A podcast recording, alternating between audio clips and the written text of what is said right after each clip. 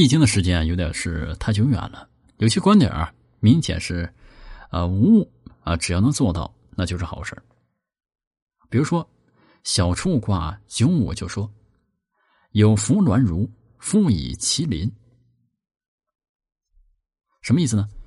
就是说，无论是一般人还是高官皇帝、世家还是国，都要将这个讲诚心、讲诚信，构建和谐社会。那么自己富了，要帮助邻居、邻国，以利于扩大自己德行，获得精神上的满足和富有，还能保安全。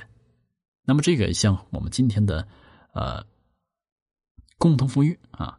首先，向一部分人先富起来，然后呢，逐渐带动其他人，更多人富起来。那么和此爻相对的是乾卦六五爻啊，不富以其邻，利用侵伐无不利。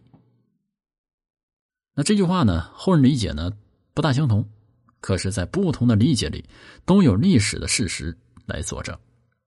只要是强者，从富裕上来寻找理由，就可以打仗。而且不会引起社会和历史的反感，而相反呢，还会受到好评。那么第一种解释啊，不富以其邻，把以作为了解，那自己富了，不管邻居邻国，对这样的邻国或者有钱的富人，有利于发动战争或者采用暴力，不仅没有坏处，还可以得到各样好处。周武王伐殷啊，未必没有此因。殷商地处中原，农耕文明很发达。周围露台七年而成，其大三里，高千尺，林望云雨啊！